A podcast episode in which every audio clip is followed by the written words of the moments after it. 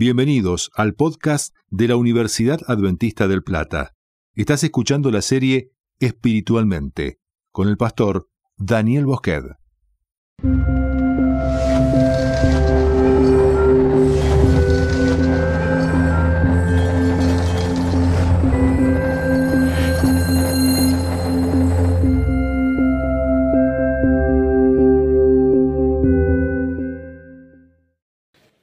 Buenas noches, bienvenidos a todos. Hoy hay gente a la que felicitar. Para empezar, las madres. ¿eh? En España el Día de la Madre fue la semana pasada, ya tuvimos oportunidad allí de celebrarlo, pero felicidades a todas las madres. También felicitamos a todos los de River, ¿verdad? Están súper felices. Y de forma especial yo quiero felicitar a mi suegro y, y mi cuñado, que hoy cumplen años. Así que un abrazo muy especial a Bochi, a Migue, que el Señor los bendiga y que podamos disfrutaros mucho más y encima más cerca, dentro de poco. Bien, dicho esto, vamos a, a comenzar efectivamente con la presentación. Este tema va a ser un tema especial dentro del menú de toda la semana. Va a ser presentación y va a ser como un disparador. El objetivo de este tema es un disparador de cómo leemos nuestra Biblia, cómo proyectamos el cielo y cómo de alguna forma limitamos lo que Dios puede tener preparado. ¿De acuerdo? Así que tomadlo como un disparador que podamos dialogar durante la semana. ¿Quién de vosotros recuerda esta película? Regreso al futuro. Hay una escena en esta película muy especial en la que Marty McFly se abrocha, bueno, no se abrocha, se pone unos zapatos y de repente los zapatos ¿qué hacen? Se abrochan solos. ¿eh? Una película muy antigua que hablaba del futuro. Pues quiero deciros algo. El futuro ha llegado.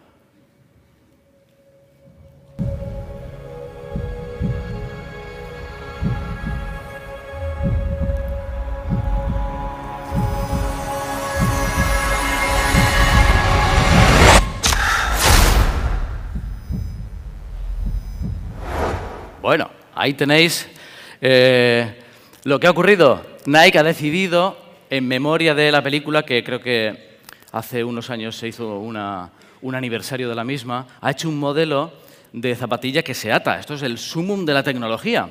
¿Por qué digo esto? Eh, yo voy siguiéndolo aquí, ¿verdad? Yo lo voy siguiendo aquí, vosotros lo ponéis ahí, estupendo. Eh, quiero que hagamos un test hermenéutico en esta noche. ¿Qué tiene que ver el zapato aquí? El test hermenéutico va a consistir en lo siguiente. Ahí tenéis una sandalia del siglo I que se encontró en la playa del mar eh, de Galilea. Luego tenéis una sandalia romana que utilizaban los soldados para avanzar con más destreza por el campo, por los caminos. Y luego tenéis un tipo de calzado pues, futurista que tiene todos los avances de la ingeniería eh, recogidos en su diseño. El test hermenéutico es el siguiente. ¿Qué calzado usaremos en el cielo? ¿Qué calzado usaremos en el cielo? No sé si alguien se lo había planteado alguna vez. ¿Por qué digo esto? Porque de la respuesta que demos a esta pregunta, ¿qué calzado usaremos en el cielo?, se va a desprender de qué forma nos aproximamos al texto bíblico.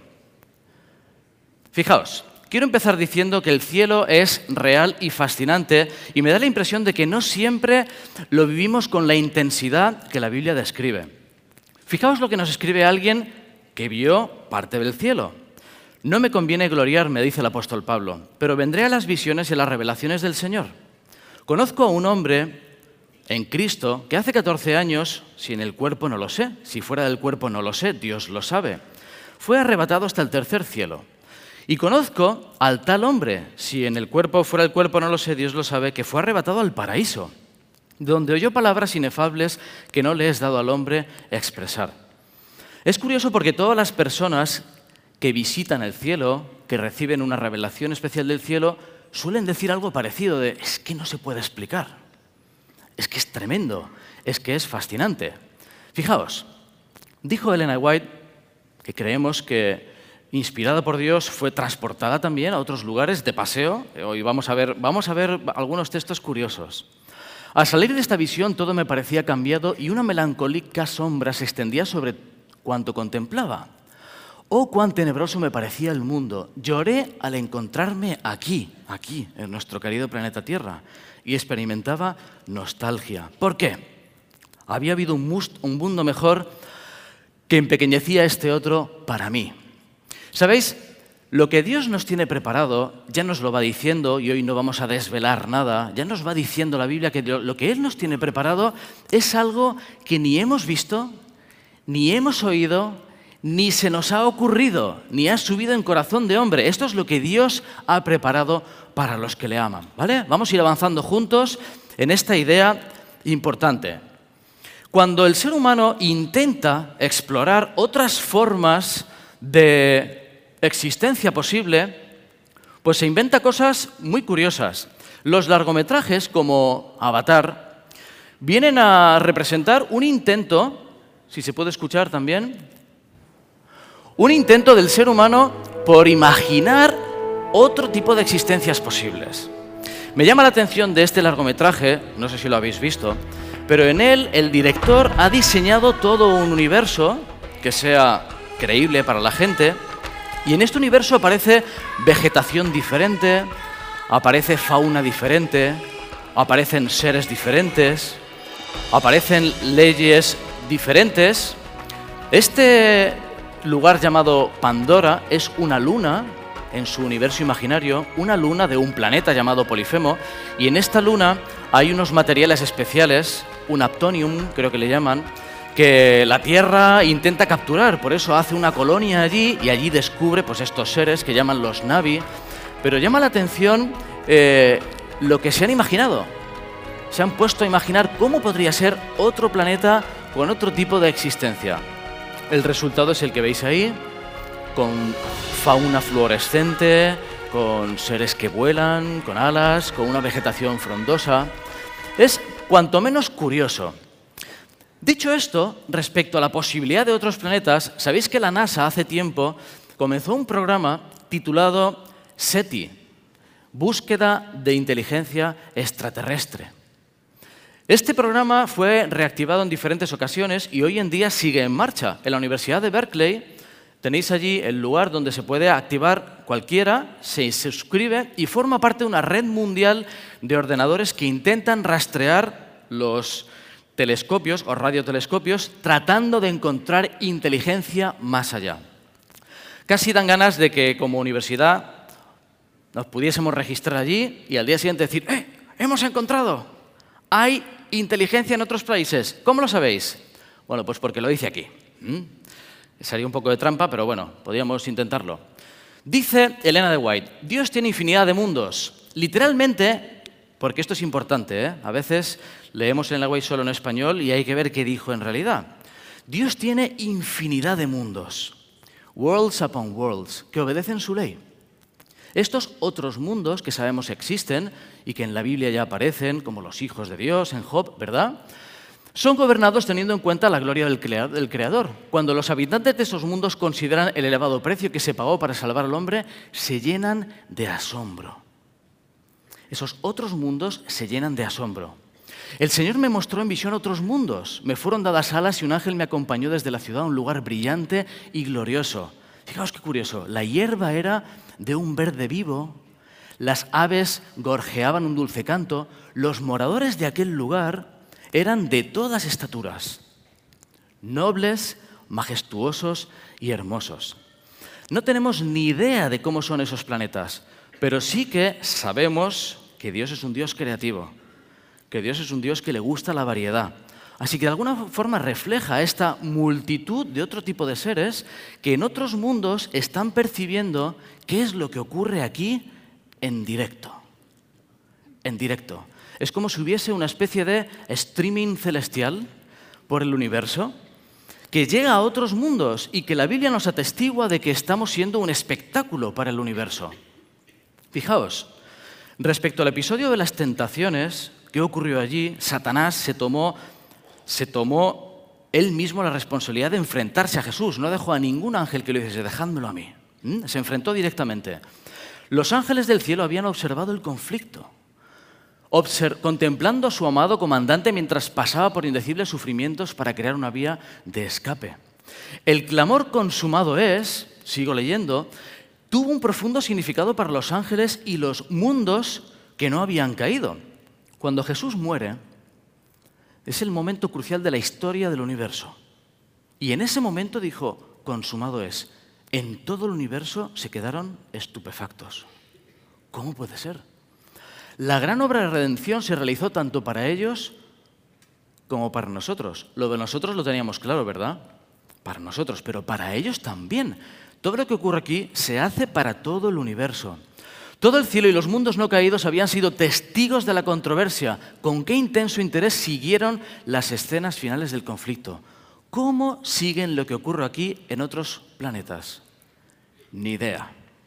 He puesto ahí una imagen, yo qué sé, imaginaos que están viéndolo en pantallas gigantes, que lo ven en holograma, que lo ven en 3D. No sabemos cómo lo ven, pero lo que sabemos es que lo que ocurre en la Tierra es seguido en directo eh, en todos los lugares del universo porque están atentos a este plan de salvación sorprendente para otros mundos. Qué espectáculo para el universo celestial, deseo de todas las gentes.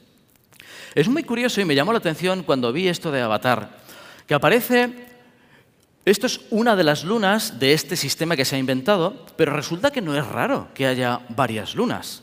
De hecho, en nuestro sistema solar, Marte tiene dos lunas, Júpiter tiene 67 lunas, Saturno 62, Urano 27, Neptuno 14. Me llamó la atención esto, ¿sabéis por qué? Porque hay un episodio fascinante de Elena de White que dice lo siguiente. Después me transportaron a un mundo que tenía siete lunas. Mira, donde vi al anciano Enoch que había sido trasladado, ojo, eh, que aparece por allí Enoch. Enoch, Elena, Enoch. Pero si no nos conocemos, bueno ya, pero eres humana, ¿no?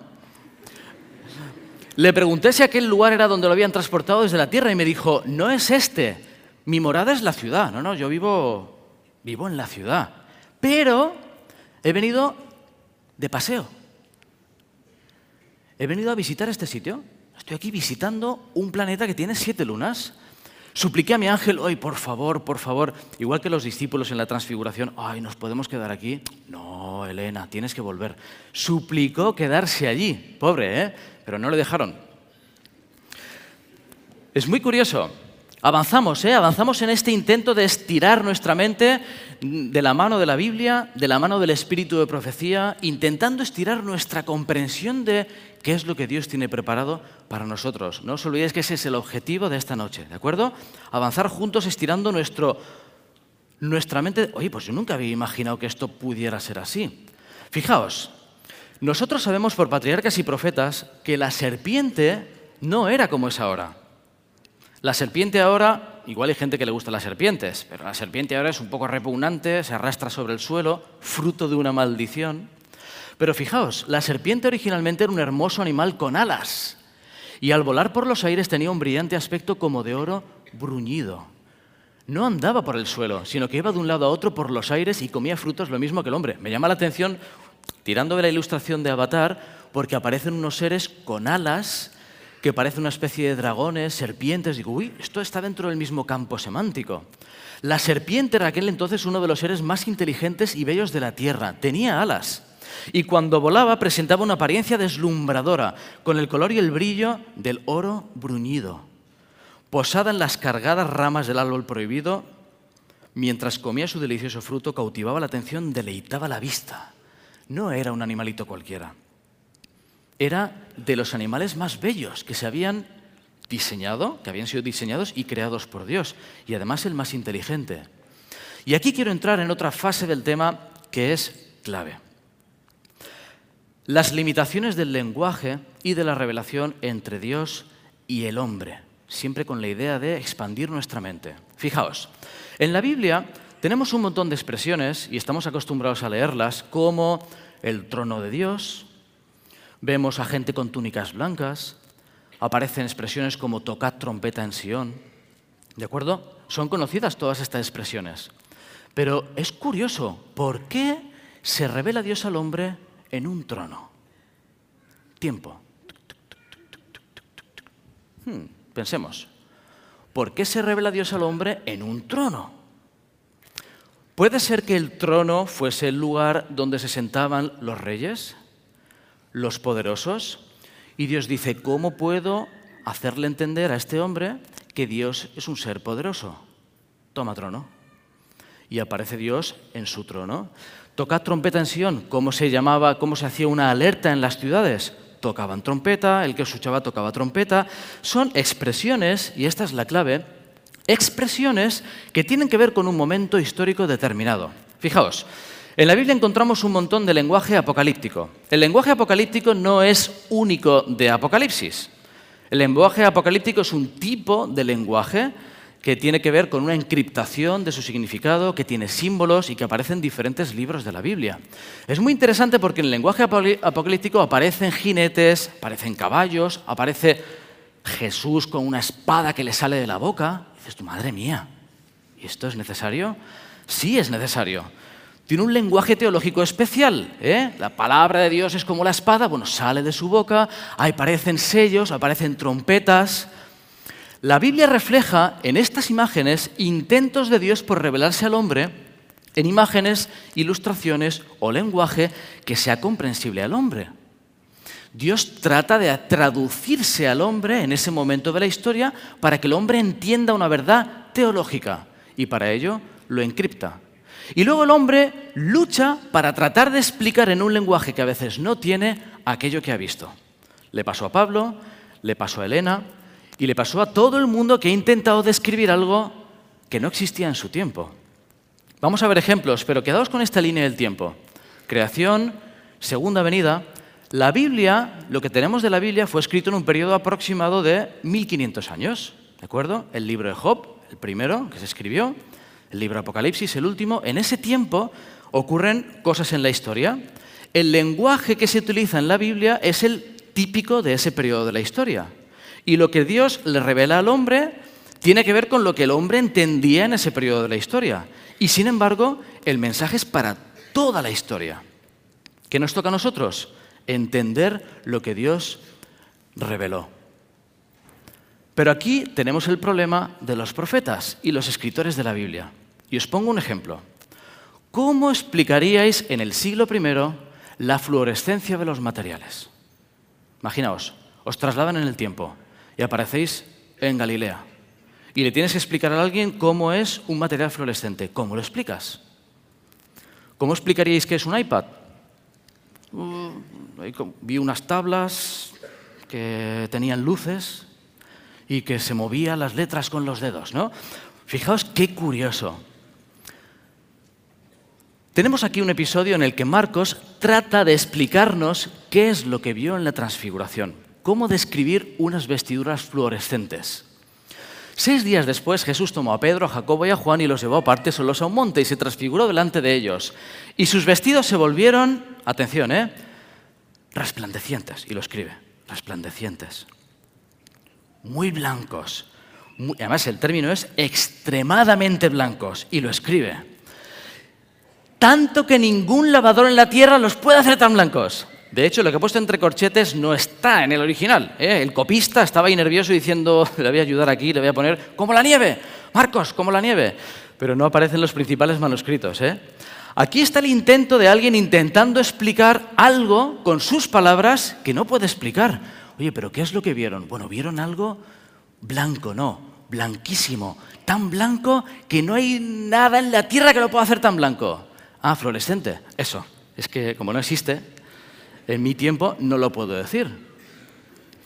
También vemos a Ezequiel luchando por expresar algo muy complejo. ¿Cuántos ha escrito de esta visión? de Ezequiel, ¿verdad? ¿Cuántos ha escrito? De repente ve unas ruedas que siguen a los seres vivientes y tenían cuatro ruedas, una misma semejanza, su apariencia y su obra eran como rueda en medio de rueda. Rueda en medio de rueda y sus aros eran altos y espantosos, llenos de ojos alrededor en las cuatro. Bueno, si seguís leyendo en este capítulo es como decir, madre mía, Ezequiel, pero tú qué viste, hijo mío. Muy difícil de explicar, y está intentando explicar algo muy difícil. Es curioso porque Elena White describe qué representa esto de las ruedas. Es muy interesante.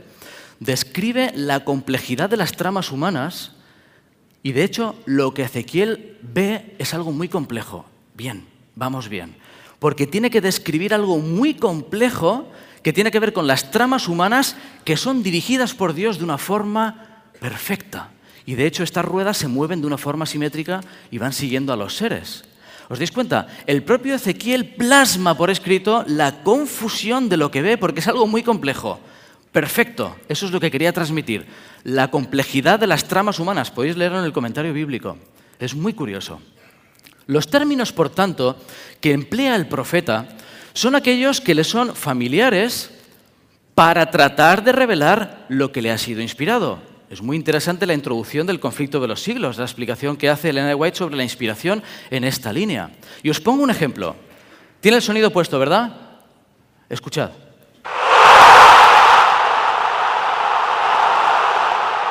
¿Qué es esto?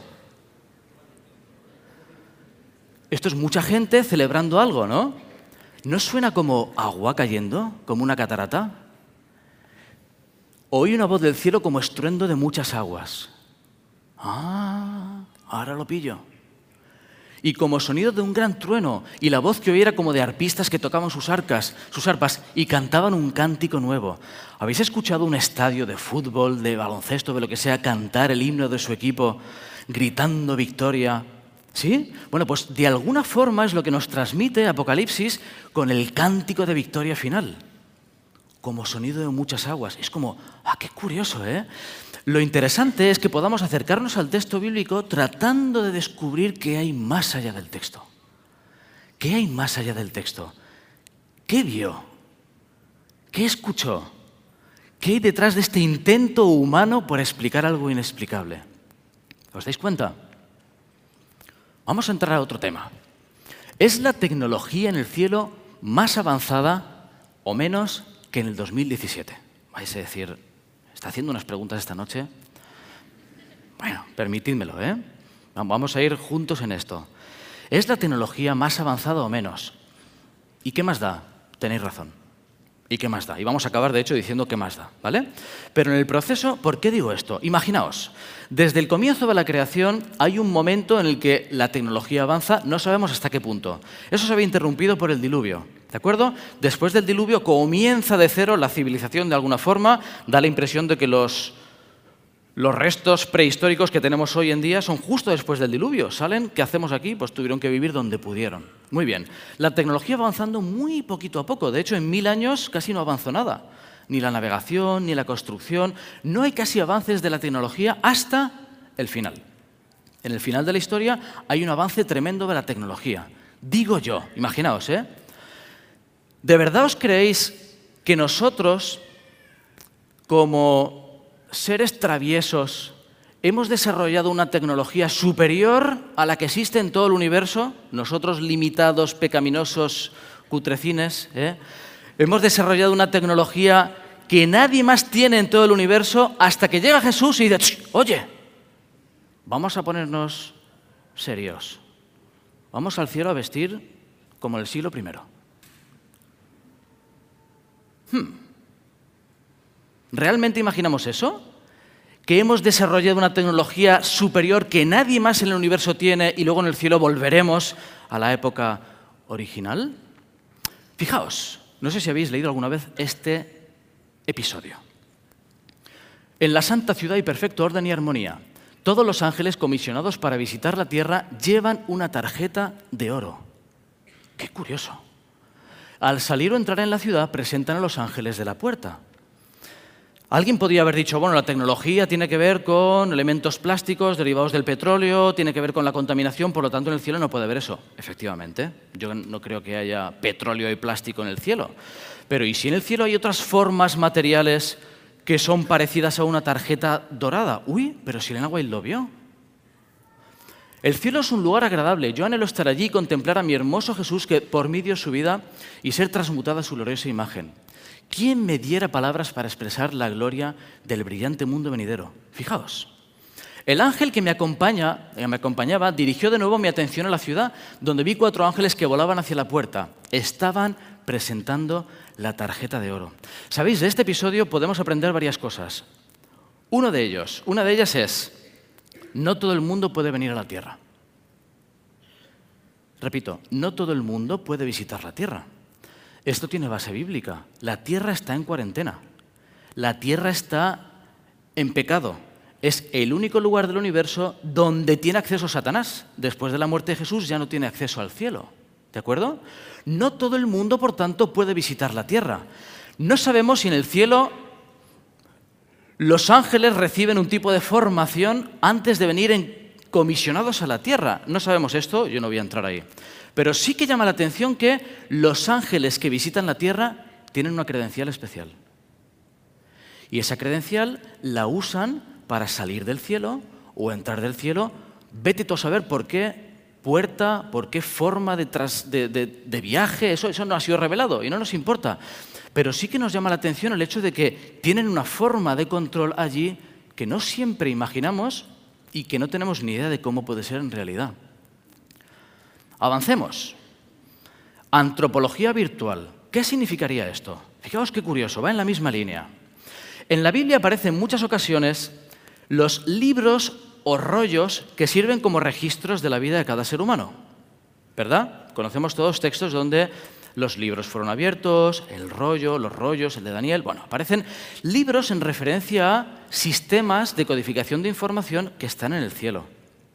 Los rollos o códigos en estos 1500 años de historia, que hemos dicho antes en el que fue escrito la Biblia, eran de papiro o de pergamino. Eran códices cuando eran con forma de libro, eran rollos y eran enrollados de cualquier material. Era el único sistema o el principal de codificación de información que se conocía. No es raro, por tanto, que cuando Dios trata de revelar al hombre un sistema de información, utiliza lo que el hombre conoce, rollos o libros. La pregunta es, ¿en el cielo se usan rollos de papiro? ¿Os imagináis de verdad los ángeles pasando los rollos de papiro? Lo digo en serio. ¿Os imagináis libros de pergamino? En el cielo? No digo que no sean así, pero llamaría bastante la atención. Es curioso porque lo que está claro en la Biblia que se transmite es que hay un sistema de almacenamiento de información. Dice así, entonces los que temían a Jehová hablaron cada uno a su compañero y Jehová escuchó y oyó. Y fue escrito libro de memoria delante de él para los que temen a Jehová. Un río de fuego procedía, salía delante de él, millares de millares le servían, millones de millones asistían, un juez se sentó y los libros fueron abiertos. Fijaos qué interesante. Cristo en el santuario, página 130. A medida que los libros de registro se van abriendo en el juicio, las vidas de todos los que hayan creído en Jesús pasan ante Dios. Las vidas en el juicio pasan ante Dios. No sabemos cómo será, pero si nosotros, pecadores humanos en esta tierra, que no tenemos ni idea de nada, hemos sido capaces de desarrollar una tecnología bastante más cómoda y ágil que un rollo de pergamino, pues quizá en el cielo tienen algo bastante más desarrollado que lo nuestro, infinitamente más desarrollado. No necesitamos llevar cuenta de las pruebas, dificultades, pesares y tristezas porque están consignados en los libros y no los olvidará el cielo. ¿Cómo son los sistemas de información celestiales? Ni idea. No ha sido revelado. No ha sido revelado. Lo que sabemos es que hay un libro. Y fijaos, Dios declara que aun las madres pueden olvidarse de sus hijos, pero yo no me olvidaré de ti. Dios piensa en sus hijos con la más tierna solicitud y guarda un libro de memoria para no olvidar jamás a los hijos de su cuidado.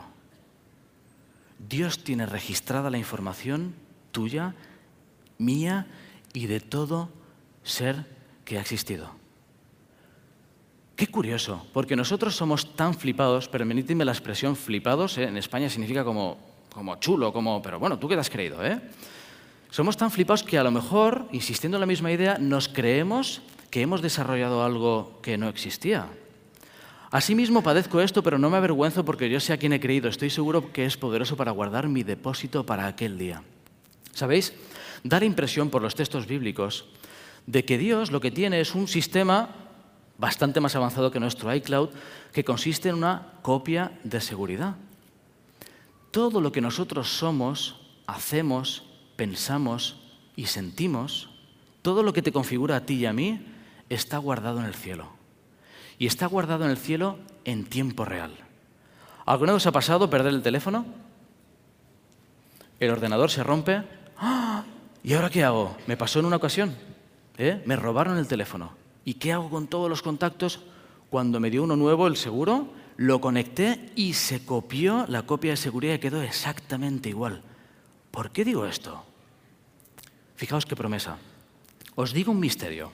No todos dormiremos, pero todos seremos transformados. En un momento, en un abrir y cerrar de ojos, a la final trompeta, porque se tocará la trompeta, los muertos serán resucitados incorruptibles y nosotros seremos transformados. Porque es necesario que esto corruptible se vista de incorrupción y esto mortal se vista de inmortalidad. En un momento, Dios lo que va a hacer es actualizar nuestro hardware. Nos va a actualizar. Hace falta otro cuerpo para viajar por el espacio, para resistir la presencia de Dios, para habitar en el cielo. Hace falta otro cuerpo, lo dice Pablo, cuerpos celestiales, cuerpos no celestiales. Hace falta otro cuerpo, pero tú y yo somos nuestra memoria. ¿Qué hará Dios? No sabemos qué, pero nos va a actualizar en nuestro sistema operativo con todo lo que nosotros somos. Y esto me encanta. ¿Quién no ha perdido un ser querido aquí? ¿Quién no ha perdido nunca un ser querido? Las personas que no tienen esperanza sienten que nunca más lo van a ver. Los que tenemos la esperanza de la resurrección sabemos que los volveremos a ver, pero es que además tenemos la certeza de que serán ellos, no otros, ellos.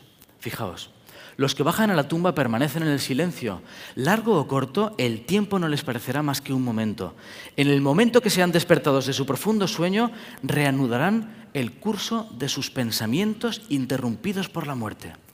Si yo ahora mismo tuviese un infarto y muriese ahora mismo, ahora mismo, da la impresión de que cuando seamos resucitados volvería a... Uy, que tenía que predicar. ¡Ah! Y está volviendo Jesús reanudará los pensamientos donde los hemos dejado exactamente, donde termina la copia de seguridad, donde está guardado en la memoria de los libros del cielo. Exactamente allí. Fijaos, el último pensamiento era el de que caían bajo el poder del sepulcro. Cuando se levanten de la tumba, su primer pensamiento se expresará en el hermoso grito de triunfo. ¿Dónde está, o muerte, tu aguijón? ¿Dónde está, o sepulcro, tu victoria? Termino ya. Termino ya. Simplemente quiero que seamos conscientes de estas tres cosas. En primer lugar, ¿qué tecnología habrá en el cielo? ¿Qué calzado habrá en el cielo? Ni idea. No nos ha sido revelado ni falta que hace. Pero sí que es muy importante que no limitemos a Dios, porque Él es capaz de hacer las cosas mucho más abundantemente de lo que pedimos o entendemos, como dice Efesios. En segundo lugar, cuando leamos nuestra Biblia, cuando leamos el espíritu de profecía, tengamos mucho cuidado de limitar lo que realmente ha sido revelado y que nos quedemos simplemente en un lenguaje en el que se fue transmitido. ¿De acuerdo? Mucho cuidado con limitar nuestra percepción del cielo, nuestra percepción del futuro, de Dios, de los ángeles, del plan de salvación, simplemente por la limitación que el propio hombre inspirado por Dios tiene. En tercer lugar, ojalá vivamos con esa promesa de que Dios guarda una copia de seguridad en el formato que quiera de todos nuestros seres queridos. La promesa es que Dios guarda en tiempo real todo lo que tú eres, todo lo que tú esperas, todo lo que tú sueñas, toda tu mente, igual que la de tus seres queridos. Ojalá que nunca lo olvidemos y que podamos recordar como Pablo que todo lo que ocurre aquí, sea lo que sea, no es comparable con la gloria venidera que Dios tiene preparado para nosotros.